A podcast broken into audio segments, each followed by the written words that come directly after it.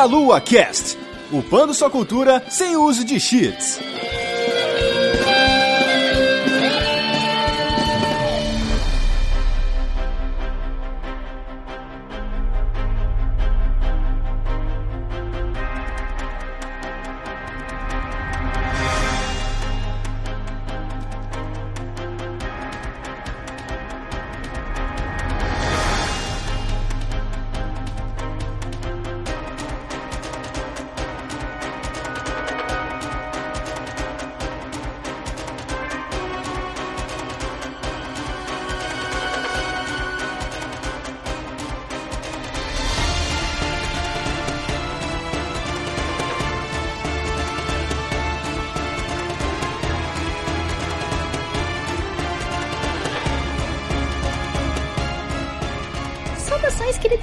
Ouvintes, começando mais um Minha Lua Cash, aqui é a Vanessa Reis e eu estou aqui com duas convidadas especiais porque hoje vamos contar sobre lendas que se transformaram em games e eu vou começar aqui com a Monique Alves. Olá pessoal, mais uma vez aqui no Meia Lua para falar um monte de groselha e falar de lendas porque lendas são muito legais. Exatamente. E também como convidada para esse podcast, a Jéssica Pinheiro. Olá, pessoal. É um prazer. Muito obrigada pelo convite, Ivan. E vamos que vamos. É isso aí. Antes de começarmos o nosso podcast, mesmo que o pessoal aí que já tenha escutado vocês por aqui eventualmente, vou pedir para vocês fazerem as apresentações aí. Moni, fala aí do que você faz na internet e tudo mais. Bom, eu faço o Resident Evil Database, né? Eu tenho o site e o canal do Resident Evil Database. O site é residentevildatabase.com e o canal é youtube.com.br Resident Evil Database. E eu eu também estou toda quarta-feira às 6 horas da tarde no News Games da Rádio Geek, radiogeekbr.com.br. Muito bom, muito bom. E GG, pode se apresentar aí, pessoal. Bom, eu escrevo pro New Game Plus, então às vezes eu apareço em alguns vídeos lá, algumas lives, ou alguns vídeos que eu narro, assim. Então vocês podem constar lá alguns vídeos que eu apareço, ou alguns textos também que eu escrevo para lá, no newgameplus.com.br. Isso aí. Feitas as devidas apresentações, vamos começar a contar lendas que também se transformaram em jogos. Nós vamos falar aqui não de todos os jogos, mas vamos falar só um pouquinho de cada, contando a lenda e os jogos que, que envolvem essas lendas aí também. Mas antes, vamos para a nossa sessão de recados.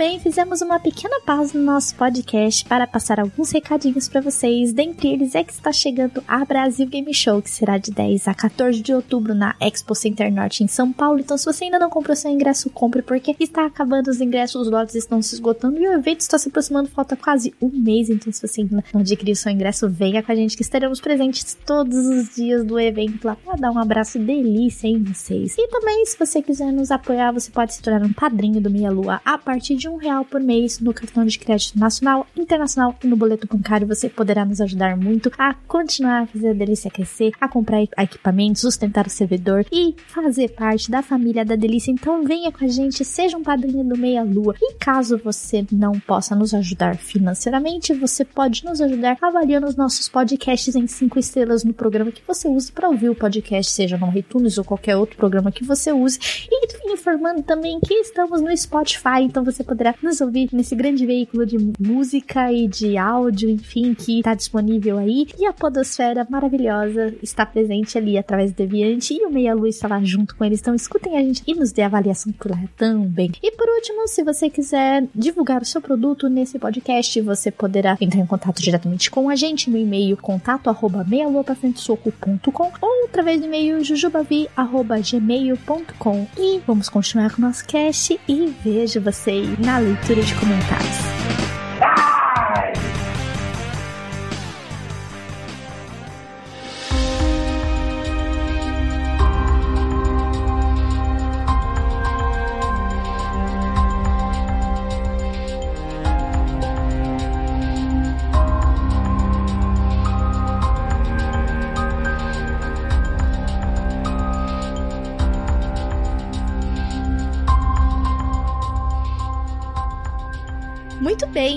É, vocês sabem que existem muitos jogos hoje que são baseados em lendas urbanas, mitologias aí que a galera conhece, tudo. E, para mim, na minha opinião, os jogos de terror são o que expressam melhor essas lendas. Eles conseguem materializar essa lenda de uma forma muito legal. Pelo menos alguns jogos, não todos, né, meninas? Sim, sim. Eu acho assim, o, o jogo de terror, ele é mais focado nessas lendas, porque geralmente essas lendas são assustadoras, né? Toda lenda, assim, é aquela assim, ó, dizem que existe um monstro dentro do armário, embaixo da cama.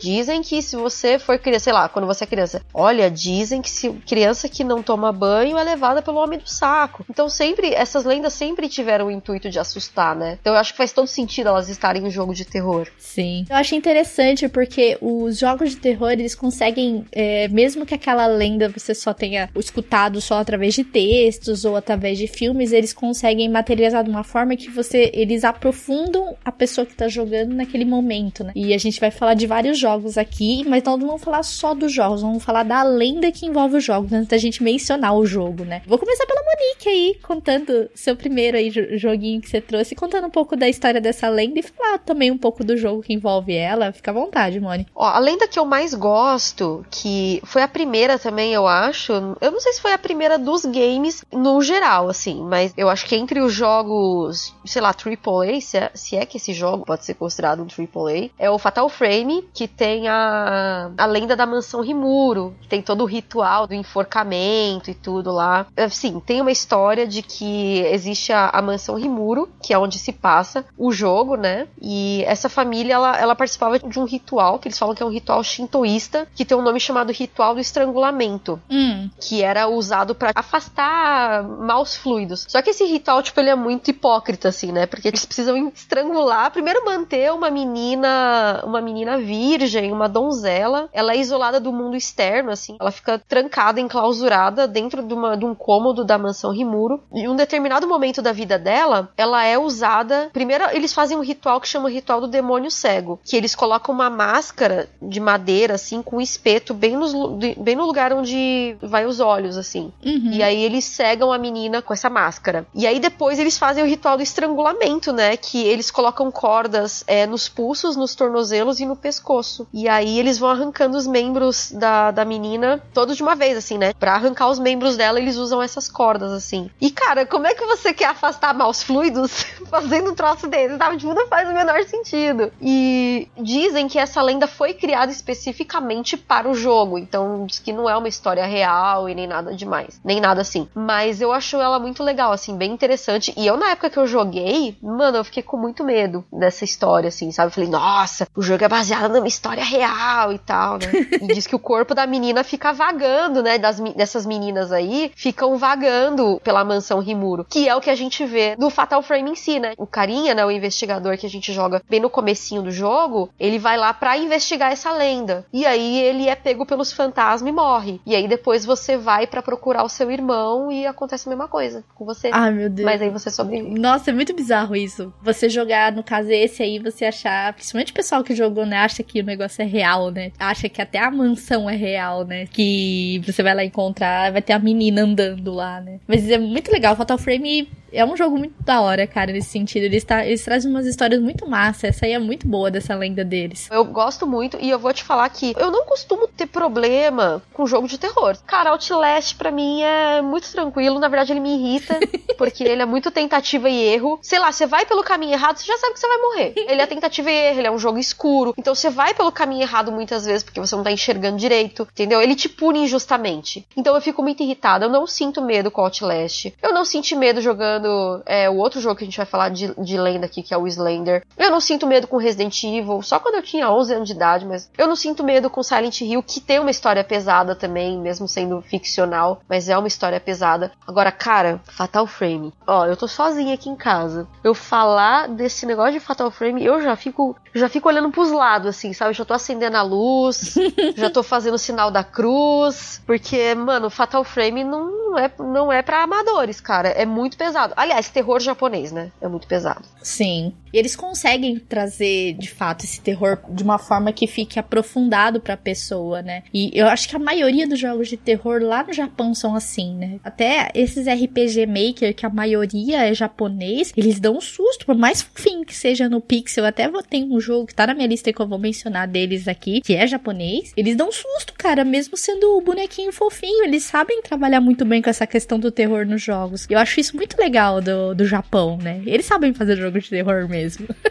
Cara, eles sabem e eles sabem fazer filmes de terror, porque, por exemplo, o, o Chamado, é, ele, ele foi primeiro um filme japonês, que depois foi adaptado, né, pro ocidente. O outro lá, o The Grudge, também, o Grito, também, que na verdade Grudge não quer dizer grito, ele quer dizer, tipo, rancor, assim. Uhum. Que a história é quando a pessoa morre de uma forma violenta e tal, que ela guarda aquele rancor, o espírito guarda o rancor. Mano, eu vou te falar um negócio, eu conheci uma vez uma menina, inclusive é amiga da GG, é a Rose. Ela morou no Japão e a única vez que eu conversei com ela, eu perguntei, ah, como é que é morar no Japão e tal. E ela falou: Olha, morar no Japão é muito bom. Eu não tinha medo de assalto, porque você pode andar na rua a hora que você quiser, que é super seguro. Agora, cara, todo mundo lá tem medo. Não tem medo de bandido. As pessoas lá têm medo de fantasma. A espiritualidade é muito forte no Japão. E as pessoas têm medo de fantasma. As pessoas. Todo mundo lá tem uma história de fantasma para te contar. Caramba. Entendeu? Então, essa coisa de fantasma e Japão é muito forte. Ainda mais por causa da Segunda Guerra, que teve lá o negócio lá em Hiroshima e Nagasaki,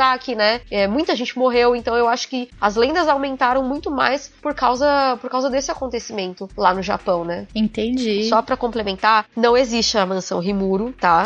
É, foi tudo feito pro jogo mesmo. É que nem a história da bruxa de Blair, tá, gente? Também não existe a bruxa de Blair. Também foi falado que era uma história real e não era uma história real, é só divulgação. Eles usam isso pro marketing do produto, então não precisa se preocupar que a mansão Rimuro, o ritual do estrangulamento e o ritual da máscara do demônio cego nunca existiram, é tudo história de. só pra, só pra história pro jogo mesmo. Tá?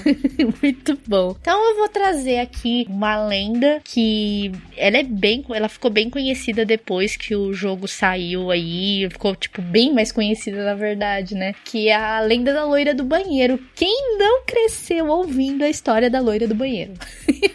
Aliás, quem nunca fez o ritual da loira do banheiro? E saiu correndo.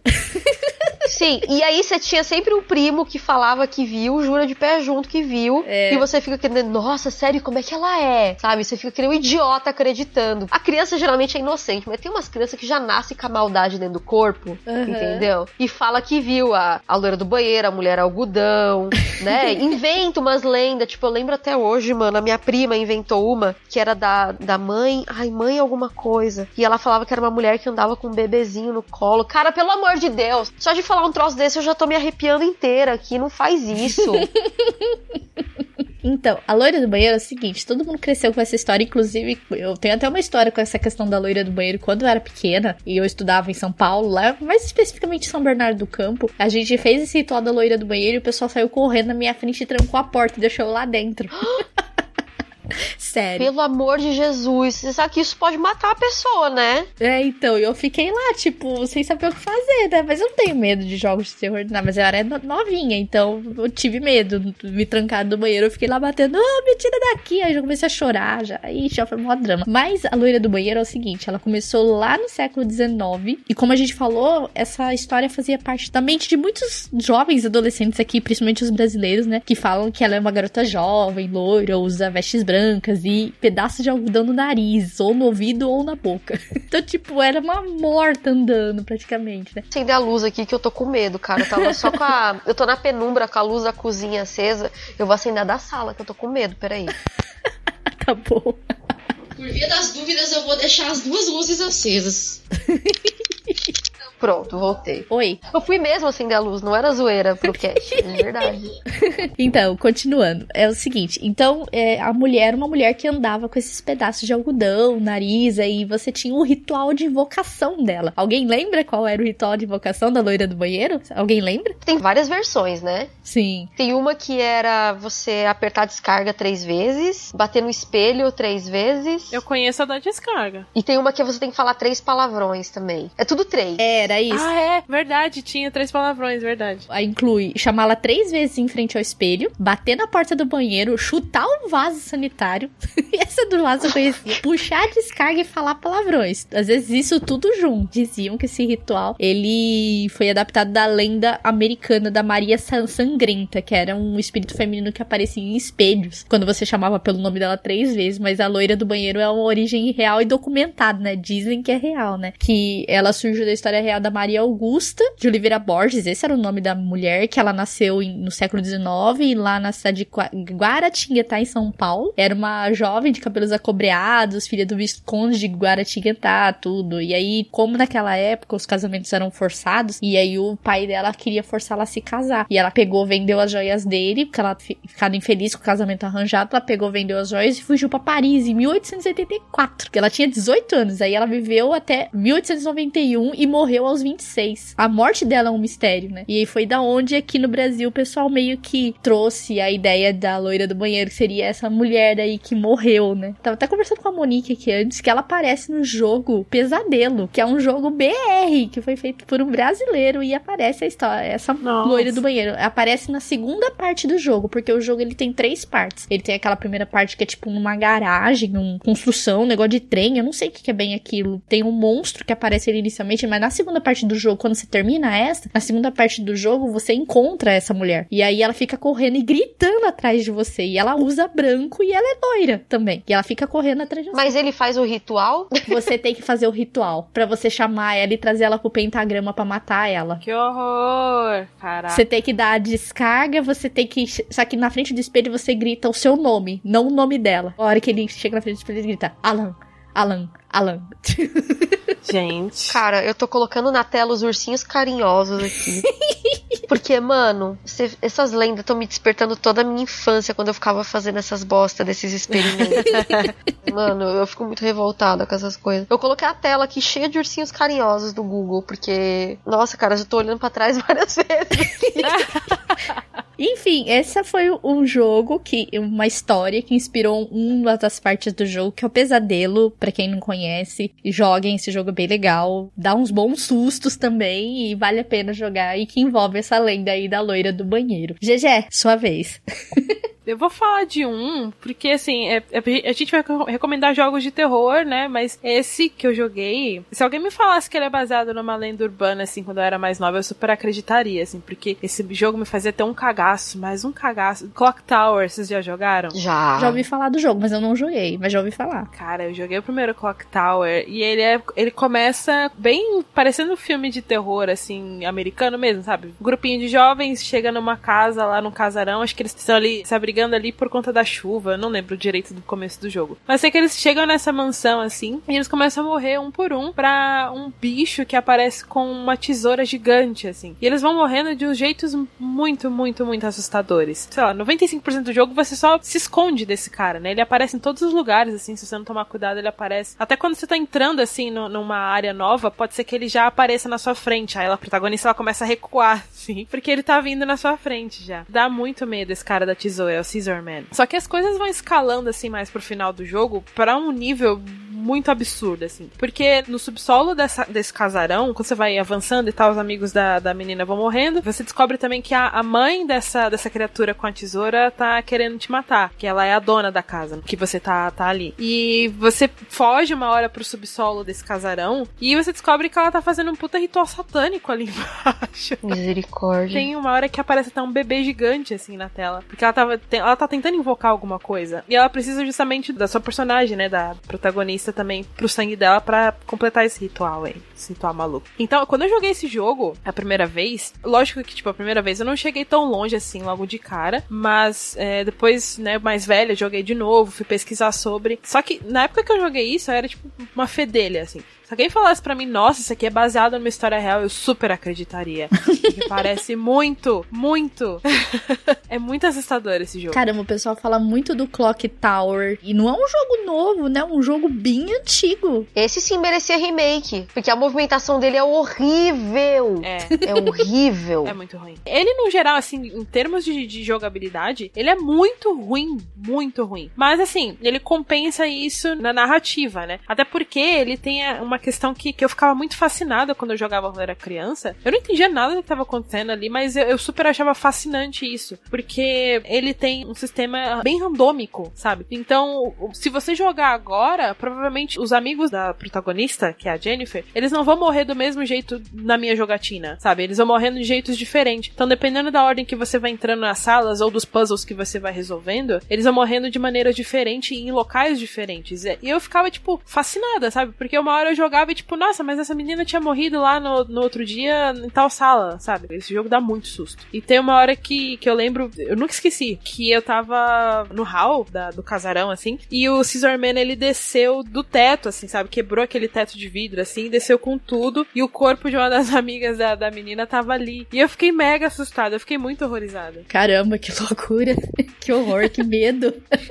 eu tô é de boa aqui, gente. Eu só, eu só quero contar que eu tô de boa porque eu tô no meu quarto, tá tudo aceso, tá bonitinho aqui. E eu estou com meus pokémons aqui me fazendo companhia, então tá tudo bem aqui. Mas ele é um jogo assim que ele dá muito medo também. Você vê que, exceto por esse bebê gigante satânico que aparece no final, todos os outros personagens assim que você encontrar ao decorrer do jogo são pessoas humanas, sabe? São humanos. E sei lá, eu fico muito encucado com essas coisas. Ai, caralho.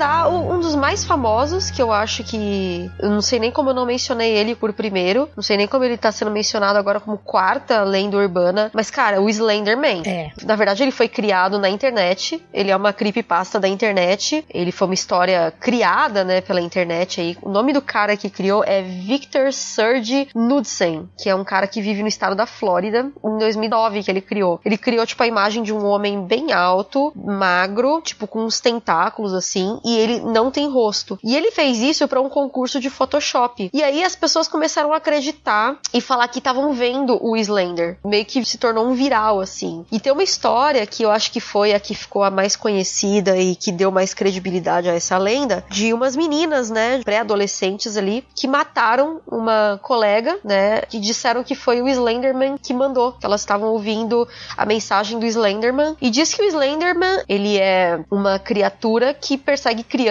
né? Ele, ele é atraído por crianças. Tem um filme, inclusive, eu esqueci o nome do filme, que é um, um filme que meio que usou a lenda do Slenderman para justificar o sumiço de crianças, mas que na verdade era, era tipo, não tinha nada a ver com o próprio Slenderman. Tipo, era uma pessoa de verdade que fazia essas crianças sumirem. Uma coisa assim, faz tempo que eu assisti esse filme. E ele não é de terror, ele é tipo um drama, assim. Mas que essa lenda rondava a cidade para justificar o desaparecimento de algumas crianças. Eu acho que é bem parecida com a história do It, por exemplo, sabe? Do, uhum. do palhaço. Né? Eu acho que ela é bem parecida. Inclusive, o autor da, da, da lenda do Slenderman, ele fala que ele se inspirou muito no Stephen King para criar. Ele se inspirou no justamente nas obras do Stephen King. E aí, depois que começou essa lenda do Slenderman, várias pessoas falavam que viam ele em fotos, né? Falando assim, olha, por exemplo, lá no fundo de uma foto que tem uma criança dos dos anos 50 aparece o Slenderman. Se você olhar direito, aparece um cara ali com, com tentáculos e tal. Tanto que eu tô vendo um artigo aqui que eu abri e tem várias imagens. Tipo, você vê claramente que as montagens são bem feitas e tal, mas você vê que é montagem, porque ele não existe, né? Eu espero que ele não exista. Mas você vê várias montagens, assim, tipo, com o Slenderman, tipo, imagem dos anos 50, né? Preta e branca, com, tipo, o Slenderman, tipo, lá no fundo, assim, numa floresta, sabe? E tem o jogo, né? Tem tem o jogo que é o, o jogo do Slenderman. Foi o primeiro que saiu, né? O The Slender The Eight Pages. Isso. E eu não lembro quando ele foi lançado exatamente, mas eu acho que foi pouco depois disso, assim. E é basicamente um jogo em primeira pessoa, onde você tem que procurar é, páginas, né, de um diário. E conforme você vai achando as páginas, e você, tipo, tá numa floresta, você passa também por uma casa. Conforme você vai achando as páginas, o jogo vai ficando distorcido, porque é como se o Slenderman estivesse cada vez mais próximo de você, né? E, e aí às vezes você vê ele à distância, a tela fica dando uns, tipo um chuvisco, assim, como se ele estivesse interferindo na tela. E cara, nunca me assustou esse jogo, mas ele ficou muito famoso né, no, no YouTube. Sim.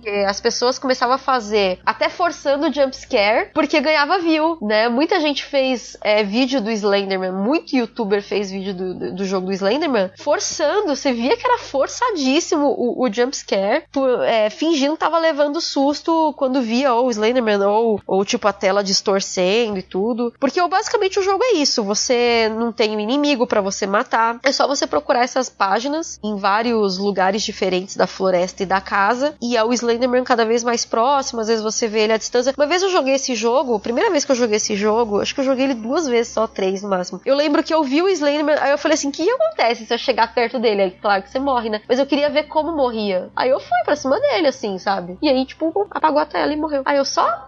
Mas uma das coisas que também, fora, esse da floresta é o tradicional, né? O 8 Pages. Eles fizeram, tipo, várias versões do Slender. Eu vi, tipo, muito jogo do Slender, tipo, variado, assim. As derivadas. Tinha o Slender, é, o mapa do Slender, você achar as oito páginas na prisão, uh, tinha na escola, tinha, tipo, muito mapa. Era muito mapa para você ficar aí. Era como é ele, e ele não tem um lugar, tipo, ele aparece em lugares randômicos aqui, conforme você vai pegando as páginas, é, ele vai chegando mais perto. Então, esses mapas diferentes davam uma variedade no jogo até interessante, né? Sim, eu tô procurando o nome do filme que fala sobre isso, que eu falei que ele é um drama, na verdade. Só que agora você procura no, no, no Google, só aparece, obviamente, o filme oficial, né, do Slenderman. Então, eu vou ficar devendo, gente, porque eu realmente não estou encontrando o nome desse filme. Nossa, seria muito interessante, porque eles usam essa história do Slenderman para justificar o desaparecimento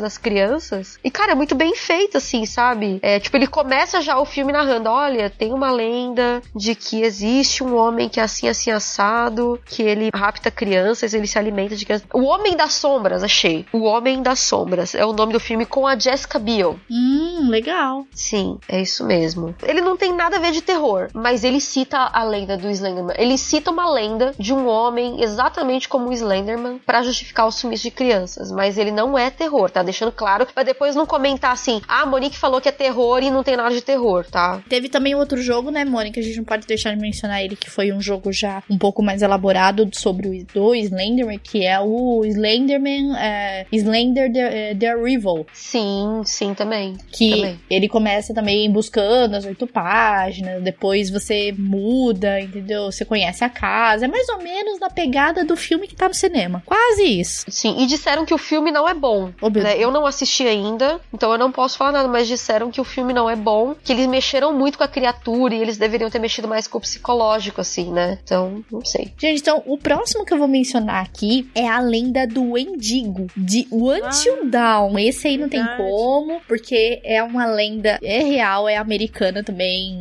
das tribos americanas, norte-americanas, e era um espírito canibal que ele podia se transformar em humano ou possuir um. Aí o que que acontecia? Todo mundo conhece, é, quem que jogou Until Dawn vai, vai lembrar da história das duas meninas lá, que elas despencaram do, do penhasco e uma morreu e a outra não, né? E aí o que que aconteceu? Como elas estavam desaparecidas muito tempo, então aconteceu um, um ritual ali é, entre as duas, porque uma tinha morrido, a, a outra não, e a, e a que tava viva, como ela tava perdida, ela não tinha o que comer, não tinha o que beber. O que que aconteceu? Ela se alimentou da própria irmã. Então, o que que aconteceu ali? Segundo a lenda do endigo, quando você pratica o canibalismo, ou seja, você come outro ser humano, você se torna um endigo. E é realmente a temática do Until Dawn, né? No caso, as duas meninas perdidas, que uma delas, no final, você descobre que tinha se tornado um endigo, né? Porque ela se alimentou da outra, né? E essa, como eu falei, essa é uma lenda indígena norte-americana. Eles dizem, né, que a criatura ela varia bastante, né? Que ele é muito rápido, é muito difícil de escrever com detalhes. É, dizem que é muito alto, muito magro. Já parece que a gente tá falando do Slender de novo, né? Mas não é. E tá sempre com fome. E tem braços e pernas longos e em alguns casos até cabelo branco ralo. Então é meio um. Como é que é o nome daquele bicho lá do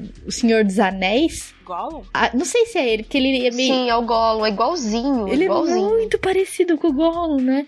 E ele tem garra na mão e no pé, ele tem dente muito pontudo e às vezes até muito sangue, a língua dele é bem azulada, os olhos também varia do vermelho para amarelo e é um espírito bem cruel mesmo, segundo a lenda norte-americana, né? E aí eu peguei até uma definição aqui, segundo um professor da tribo Ojibwa, né, que é uma tribo norte-americana. Ele dizia assim, que o indigo era magro ao ponto de parecer doente, sua pele seca, se esticava sobre seus ossos, era bem parecido mesmo com o que aparecia em Until Dawn, né? Eles descreveram, eles fizeram muito bem feito. Os ossos dele eram empurrados para fora da pele, tinha a cor, né, cinza como a morte, os olhos afundados nas órbitas, o, e parecia um esqueleto muito magro e parecia que tinha sido desenterrado da cova, né?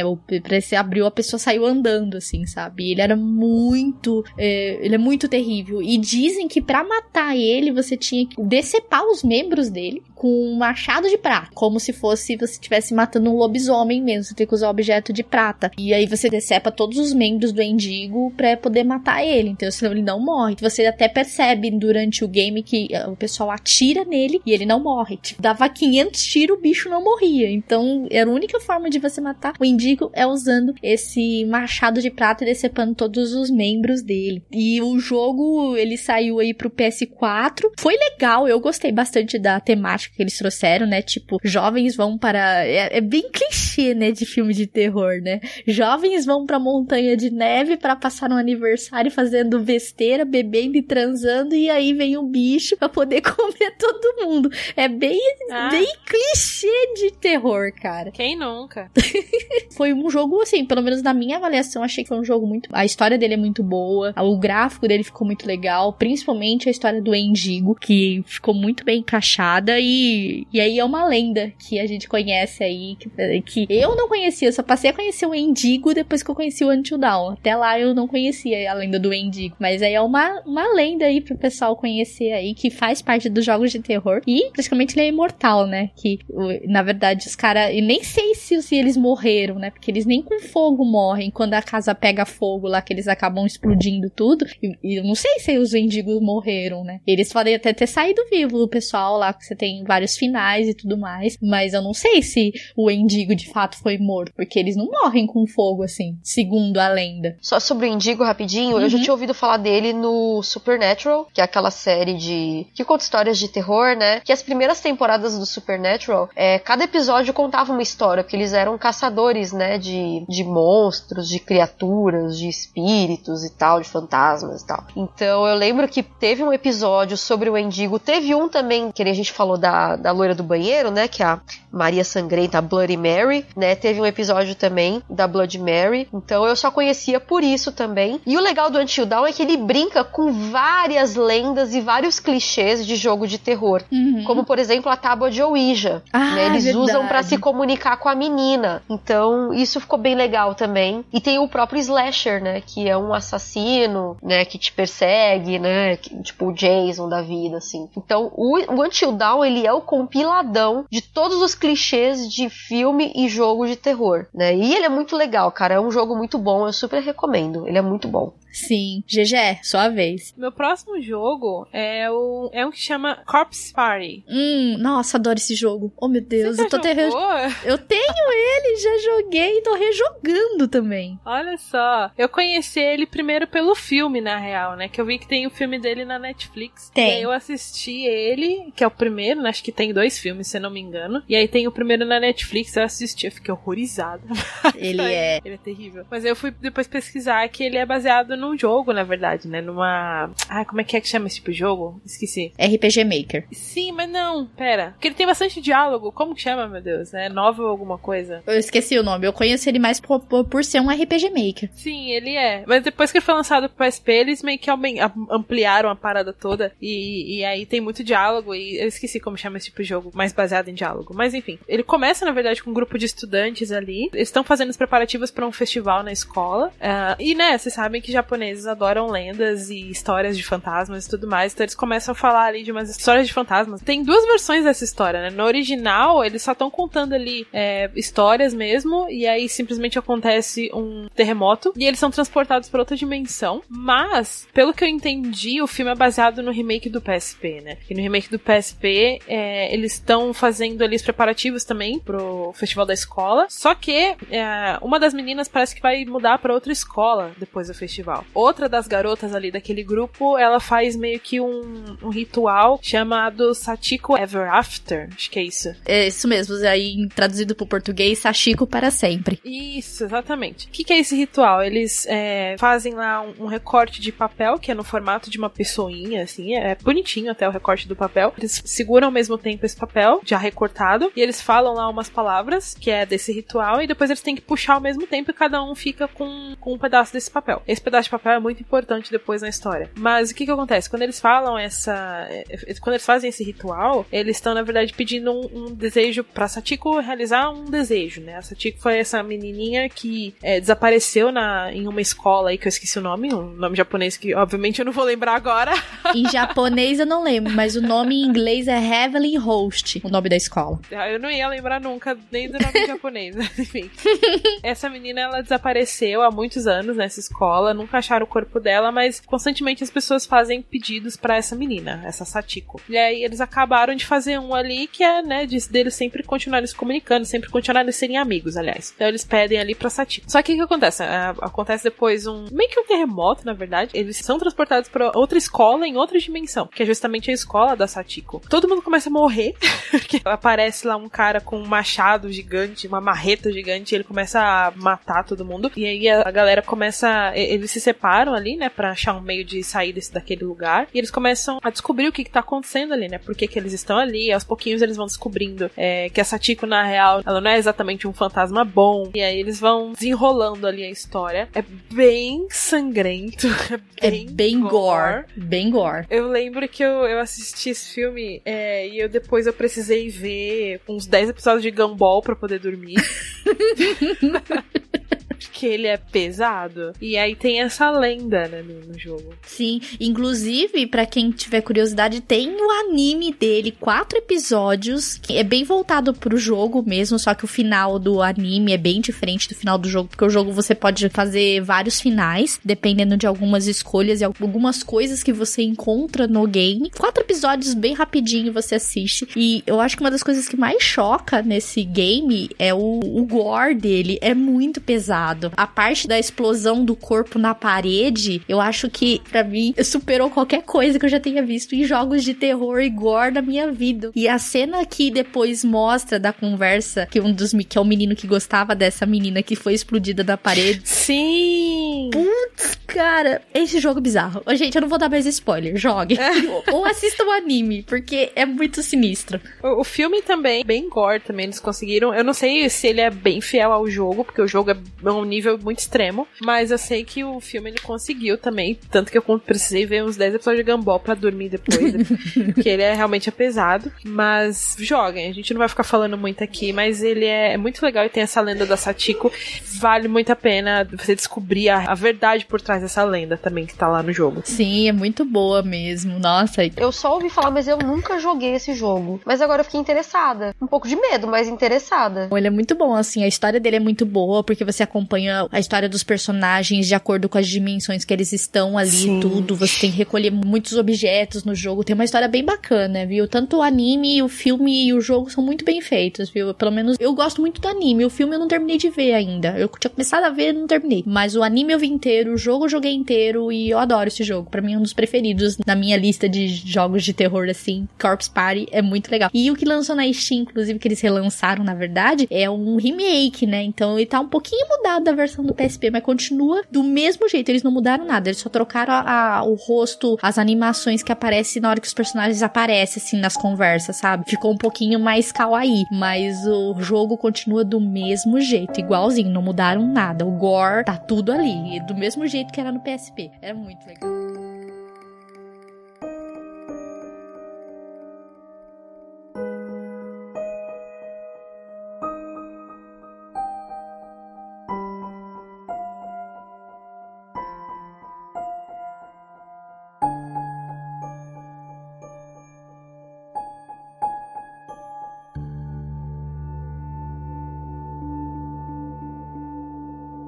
Eu tenho um que, assim, é um jogo considerado de terror, não chega a ser uma lenda urbana, mas a realidade dele foi distorcida para poder encaixar no universo do jogo, que é o fungo do The Last of Us, hum. né? O hum. Cordyceps, ou Cordyceps, eu nunca sei qual é o certo. Eu chamo Cordyceps. Eu chamo de Cordyceps, sei lá. Bom, cada um fala de um jeito, né? Vocês entenderam o que eu tô querendo dizer. Que ele é, na verdade, ele é um fungo, ele toma conta de formigas, né? Por exemplo. E aí ele toma controle da formiga, ele leva a formiga pro topo de um tronco lá de uma árvore, coloca ela lá no ponto mais alto da árvore para que ela possa ser comida, devorada, e ela perde totalmente o seu controle, assim, sabe? Ela vira uma escrava mesmo do fungo, né? Ele foi descoberto, esse fungo, eu tô vendo aqui no artigo, ele foi descoberto em 1859 e era um naturalista que estava observando essas formigas que estavam infectadas aí, e elas têm o seu padrão de comportamento alterado por esse fungo, e tem até uma história de que algumas formigas, quando descobrem que tem uma formiga que está infectada com este fungo, elas já matam e afastam do formigueiro como uma forma de se defender, porque quando a formiga que está contaminada, ela chega no último estágio da sua infecção, ela pode soltar esporos. E esses esporos são o que contaminam outras criaturas, né? Outras formigas, outros indivíduos. E aí, é, o The Last of Us, que foi lançado em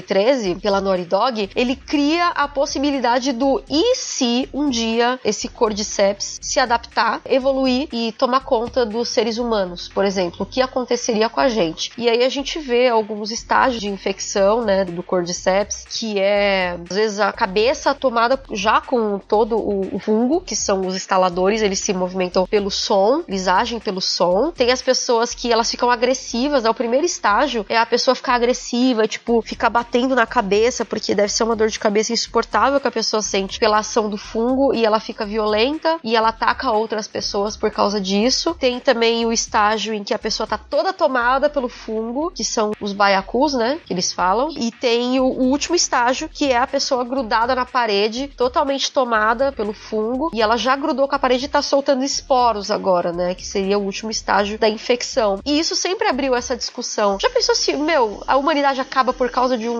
fungo, cara? Né? Seria muito bizarro. Na história do The Last of Us, é, esse fungo ele toma os Estados Unidos inteiro, né? Ele devasta os Estados Unidos, devasta a população e as pessoas começam a viver em zonas de contenção, assim, criadas pelo governo. Falta comida para todo mundo, falta recurso para todo mundo, falta água, falta saneamento básico, falta higiene para todo mundo. E as pessoas começam a, por exemplo, viver num mundo sem lei. Existem pessoas fora desses lugares de proteção, por exemplo, em que elas vivem é, à base de, da lei da sobrevivência, que sobrevive o mais forte. Então, eu acho que é bem válida a discussão, assim, eu acho bem interessante. Não, é claro que o fungo não vai evoluir, que isso vai acontecer, mas eu acho que é questão moral mesmo, né? De o que aconteceria se um apocalipse desse acontecesse, né? Se você teria consideração pelo seu próximo, ou você, tipo, vou me salvar e que se dane os outros, sabe? Legal. The Last of Us, ele é interessante por conta disso, cara. E não duvide da questão do Cordyceps evoluir. Todos os micro-organismos, tudo que vive na Terra tá em constante evolução. Então, se eles naquele espaço, eles, se naquele lugar que eles estão, dependendo de já não tem mais espaço, eles vão evoluir para poder atingir outros tipos de seres, né? Então, a gente nunca pode duvidar que isso pode acontecer um dia, né? Sim. Então, gente, continuando aqui na, na pegada também de outras lendas, eu vou falar de uma que a, a própria bruxa, né? As bruxas, né? As bruxas são consideradas lendas que, afirmativas que existiam bruxas na Idade Média. Qualquer pessoa, às vezes, até que tratasse de medicina, alguma coisa mais alternativa, era considerada uma bruxa, né? Então, quantas mulheres nessa época não foram queimadas por conta disso? Inclu incluindo histórias infantis, estão em evidência até hoje várias histórias.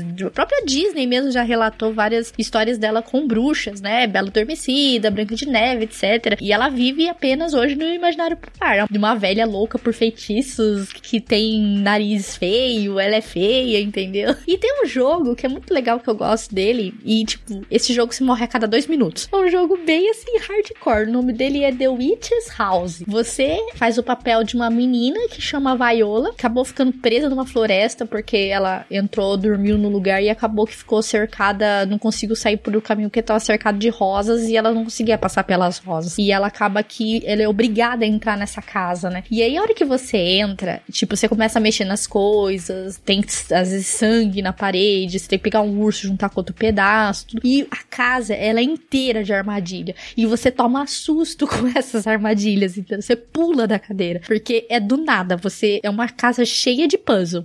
E você tem que resolver todos os puzzles e ir passando pela casa. É um jogo de RPG Maker também, na mesma pegada de Corpse Party. Dependendo do que você faz, você morre num piscar de olhos. Seu save é um gato preto e é muito legal. E o final do jogo, ele tem um reviravolta que é incrível da história. Quando você descobre falando, não acredito. Tipo, você fica, tipo, sem saber o que fazer com o final do jogo. Falei, mano, não acredito que é isso mesmo. E eu não vou dar spoiler, vou deixar a pessoa procurar aí. É um plot twist muito legal. Ele vale a pena jogar. É muito bom. E roda em qualquer PC também. Para quem não tem um PC muito bom, ele roda porque é um RPG Maker e é muito legal de jogar. Recomendo muito esse aí, The Witch's House, baseado numa lenda de uma bruxa, né? Que é muito legal. Gosto muito de histórias de bruxa. É muito legal. Procure que você vai gostar dessa história. E prepara pro sustinho, porque ela dá bastante susto.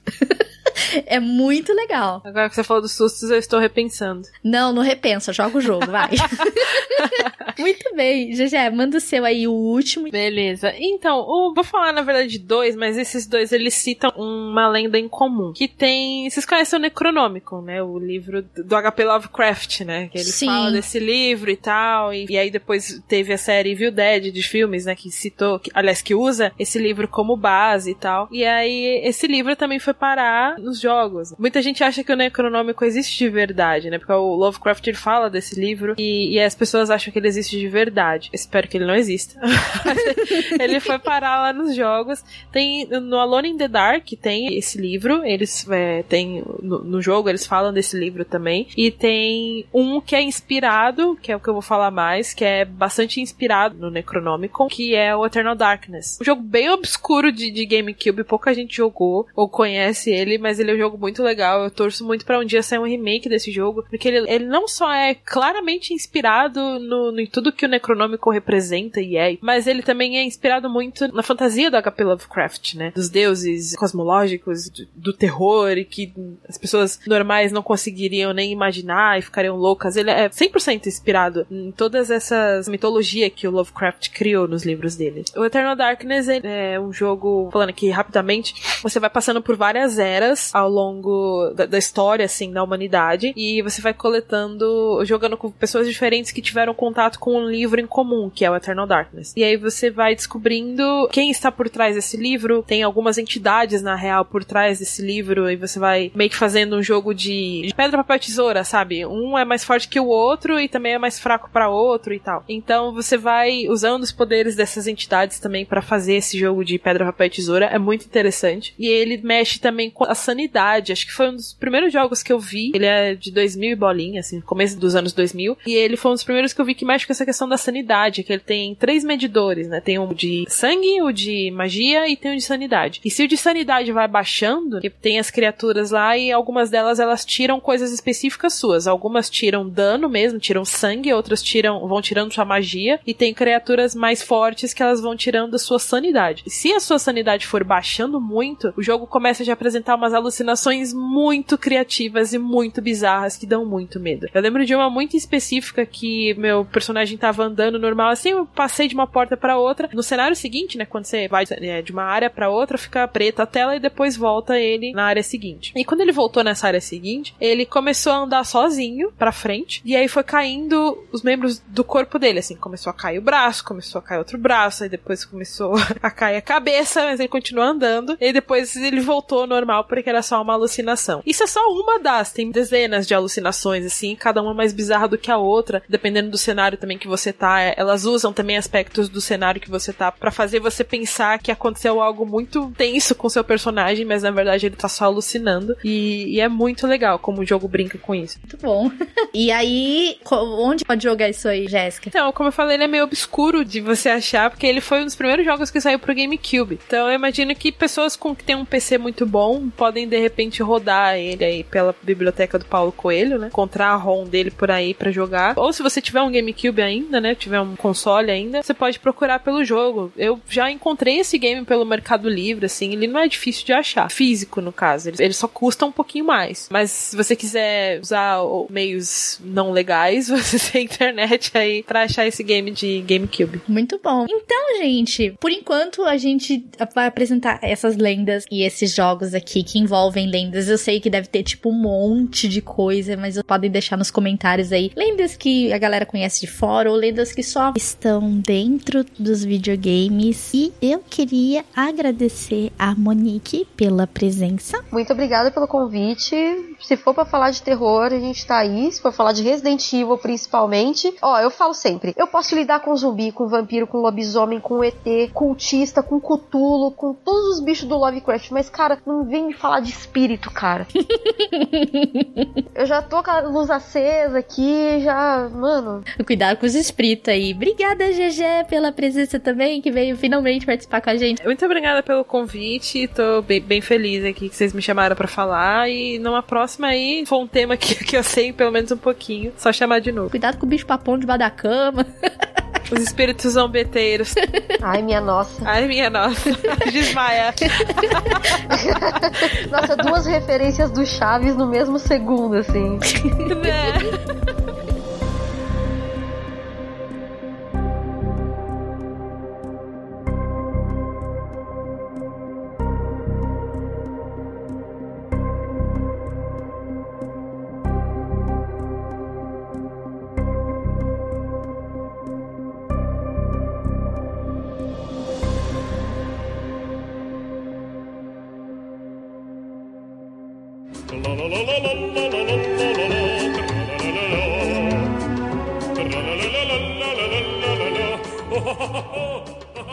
Bem, terminamos mais esse podcast aqui no Meia Longe. Nós pudemos compartilhar com vocês as lendas dos games de terror aí que fazem parte da nossa existência aí tenebrosa. E eu estou aqui com o meu querido amigo Soct. E aí, Soct, tudo bom?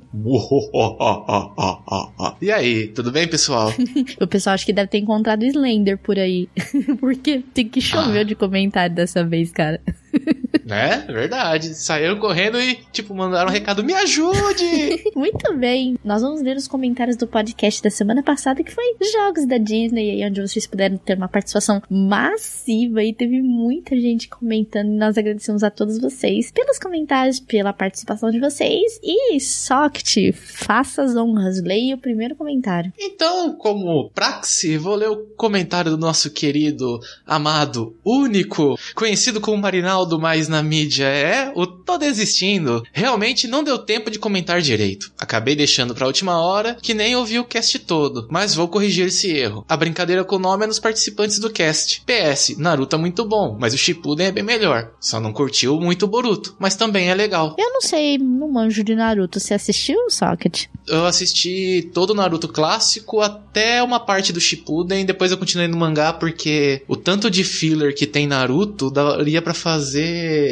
10 animações em temporadas diferentes e é, é triste. É muita enrolação. É complicado, mas muito obrigada, tô desistindo pelo seu comentário e agora eu vou ler o comentário do Anderson da Rosa. Ele diz o seguinte: Olá, portadores da delícia do suco de laranja. Bom, para não correr o risco do comentário não ser lido, vou comentar logo. Parabéns pelo ótimo cast e um jogo que lembro de ter jogado na casa do meu primo foi Tarzan de PS1 e achava legalzinho. E só uma pequena correção: a bruxa do Cast of Illusion não é a Manévola, e sim a Miss Rabel. Miss Rabel. Miss Rabel. Com o plano de roubar a beleza da Minnie. Vai entender esses planos malucos de uma mulher querendo quebrar a beleza de uma rata. E dava para colocar a hashtag podcast é delas, já que só tinha mulheres nesse cast. Parabéns e nos vemos na VGS. Muito bom. Realmente eu troquei porque na minha mente, Soft, na minha mente, hum. aquela sempre foi a malévola. Nunca na minha cabeça passou pela miserável.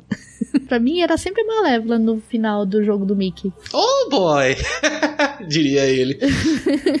Mas é, é, é, uma coisa que, tipo, na nossa infância a gente fica acostumado com sempre alguns mesmos personagens nos quadrinhos. Não, é, não vou falar que é secundário, né? Mas eu também não, não me tocava que, que era a Miss Rabel. Pensei que era malévola Ai, sempre. Tá vendo? Todo mundo caiu nessa. Tá vendo? Eu achei que fosse, eu fosse a única, cara. Mas até o Socket caiu, então faz sentido, cara. Olha só que interessante. Na minha cabeça sempre foi a malévola. Porque eu joguei esse jogo já faz tanto tempo que eu não lembrava. E a última vez que eu joguei ele, que foi lá na casa do Renato, para mim era malévola, gente. Eu não, eu não entendi. A minha mente acho que confundiu as coisas, mas eu agradeço muito pela correção. E sim, esse cast foi Full Power Girl. Estávamos aqui em três mulheres gravando esse cast. E o cast que vocês estão ouvindo hoje também era Full Power Girl, porque só tinha mulher gravando. Tipo, as mulheres estão dominando meia lua. E a gente agradece pelo seu comentário da Rosa. Muito obrigada. E a gente se vê na VGS. É isso aí. A VGS tá aí. Tá chegando, gente, tá chegando.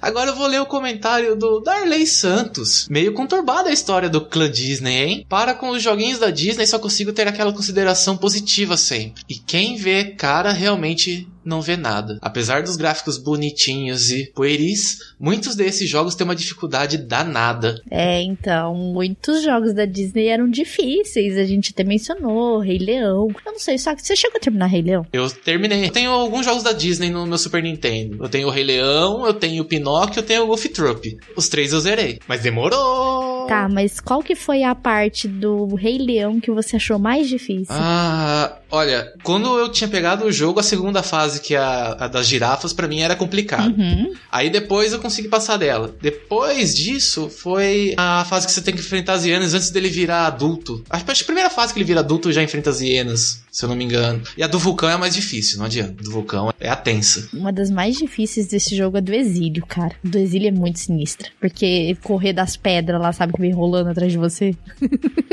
Aquela fase sinistra. Mas muito obrigada, Darley Santos. Realmente, os jogos da Disney não foram fáceis, mas a gente também tinha o quesito na época que os jogos não eram tão grandes, os jogos eram. Eles eram pequenos relativamente, então você tinha que aumentar um pouco o nível da dificuldade para que o jogo se tornasse. Isso a gente até comentou num cast, para que o jogo se tornasse um pouco mais. tivesse uma vida mais longa, vamos dizer assim, né?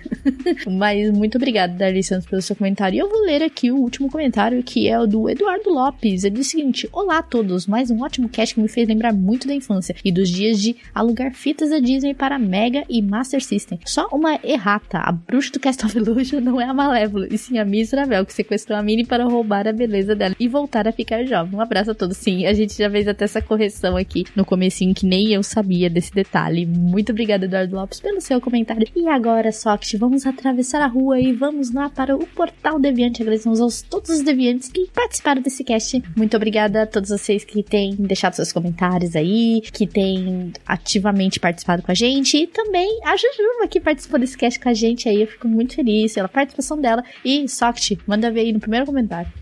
Então, partindo pro Deviante, né? Vou ler o comentário do Gui Castro. Disney, um sonho conhecer esse lugar. Eu acho que todo mundo Todo mundo. quer ir um dia na Disney. Quem já foi, quer voltar. E quem não foi, quer ir, né?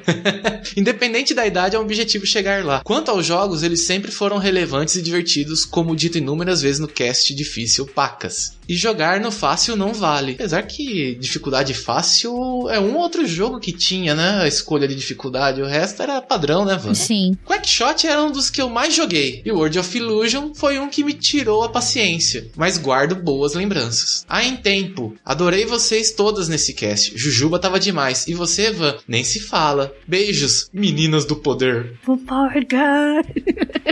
É muito difícil eu conseguir fazer um cast full girl, é muito difícil, porque os horários não batem, enfim, mas deu certo dessa vez. Eu fico muito feliz pelo seu comentário também. E sim, é, jogar no fácil em alguns jogos não vale, né? Por exemplo, Cast of Illusion. não vale, você só ganha três fases e você não consegue jogar mais do que isso. Mas muito obrigada pelo comentário e nos vemos aí em breve no próximo, né? E até a Jujuba comentou aqui embaixo que ela falou que ela geralmente jogava no Easy e tal, por conta dos jogos que ela tem na fila e tudo. Enfim, né? Obrigada pelo carinho, vamos que vamos por mais jogos da Disney, meninas falando sobre um assunto que nos apaixona desde sempre. Exatamente. E agora eu vou ler o comentário do Fred Walter. Ele diz o seguinte: Cara, como assim vocês esqueceram dos jogos do Play 1? Não, a gente não esqueceu. É que eu joguei poucos jogos da Disney no Play 1 e acho que as meninas também, né? Eu lembro mais da era mais clássica, era 16 bits e tudo mais, então eu não, eu não posso falar dos jogos do Play 1. Que Play 1 eu já tava jogando Tomb Raider, eu já não tava tão ligado com a Disney assim, sabe? É, tá certo que nem todos eram bons, mas tinha alguns que eram ótimos, como o jogo do Donald Gone Quackers, que era quase um Crash com Donald. Teve o jogo do 102 Dálmatas, que eram super desafiantes e tinham ótimos minigames, como os de mini golfe e de damas. Teve também Vida de Inseto, que foi um dos jogos que eu mais zerei na vida. A fase que você enfrentava o gafanhoto maluco era muito tensa. E por fim, mas não menos importante, teve também o jogo do Tarzan. Poxa, eu nunca soube de alguém que jogou e não gostou. Ainda hoje ele é muito bom. Lembro com alegria de todas as fases, como a que você fugia dos elefantes, a fase em que você tinha que deslizar pelas árvores com a Jane nas costas, e finalmente a fase da ponte, no qual o jovem eu gastou muitas vidas. Além disso, tiveram outros jogos não tão bons, mas que lhe deram boas horas de como Lilo Stick e do Hércules. Eu joguei todos os falados no cast, mas foi no PlayStation 1 que eu tive as melhores experiências com jogos da Disney. Grande abraço a todos. Muito obrigada, Fred Walter, que realmente os jogos da Disney pro Play eu não tive experiência, você já teve. E é isso para que serve os comentários dos cast, né, Socket? Pra gente ver o que vocês jogaram. Se faltou alguma coisa, vocês complementem. Eu adoro esse jogo de, de conversa que a gente tem nos podcasts, principalmente quando o podcast é lançado e vem os comentários. E é muito legal ouvir o que vocês estão jogando, tudo. Se vocês jogaram tal jogo que a gente não mencionou, eu adoro isso aí. É muito bom. Você chegou a jogar algum da Disney do Play 1, Socket? Porque eu, particularmente, não joguei. Tô tentando lembrar se eu joguei algum, porque quando foi pra geração, né, Nintendo 64, Play 1, depois. Eu até considero o, o Dream, que, o Dream tem alguns jogos da Disney também, que nem o 102 Dálmatas. Eu acho que já, já tava evitando esses jogos, de certa forma. Não, não por não gostar da Disney, não, que é uma calúnia de certa forma, né? Mas acho que outros jogos já me chamavam atenção e não tanto esses padrões, né? Tipo, geralmente, não pelo desafio, geralmente já puxa um lado mais infantil, né? Então, como a gente era criança no, nos 16, no Super Nintendo, no Mega Drive, a gente pegava o título do Rei Leão, do Pinóquio, do de Patinhas, né? DuckTales e tudo mais para jogar, porque a gente tava vendo as animações, passava na TV também, então era uma coisa que a gente queria jogar, né? Eu acho que depois, quando a gente vai crescendo, a gente fica meio. É, tem outras coisas para ver, né? É, exatamente. Mas eu também, assim, de cabeça eu não lembro. Eu acho que eu cheguei a jogar Vida de Inseto. E eu acho que eu cheguei. Agora eu não lembro se Fuga das Galinhas também era da Disney. Não, né? É outra animação, acho que era Pixar. Então, tipo, os jogos de, de desenho, assim, foi muito pouco que eu joguei. É, então. Mas eu agradeço muito pelo seu comentário, Fred Walter. Muito obrigada aí. E a gente fica devendo essa parte da Disney do PS1 porque a gente teve pouco contato.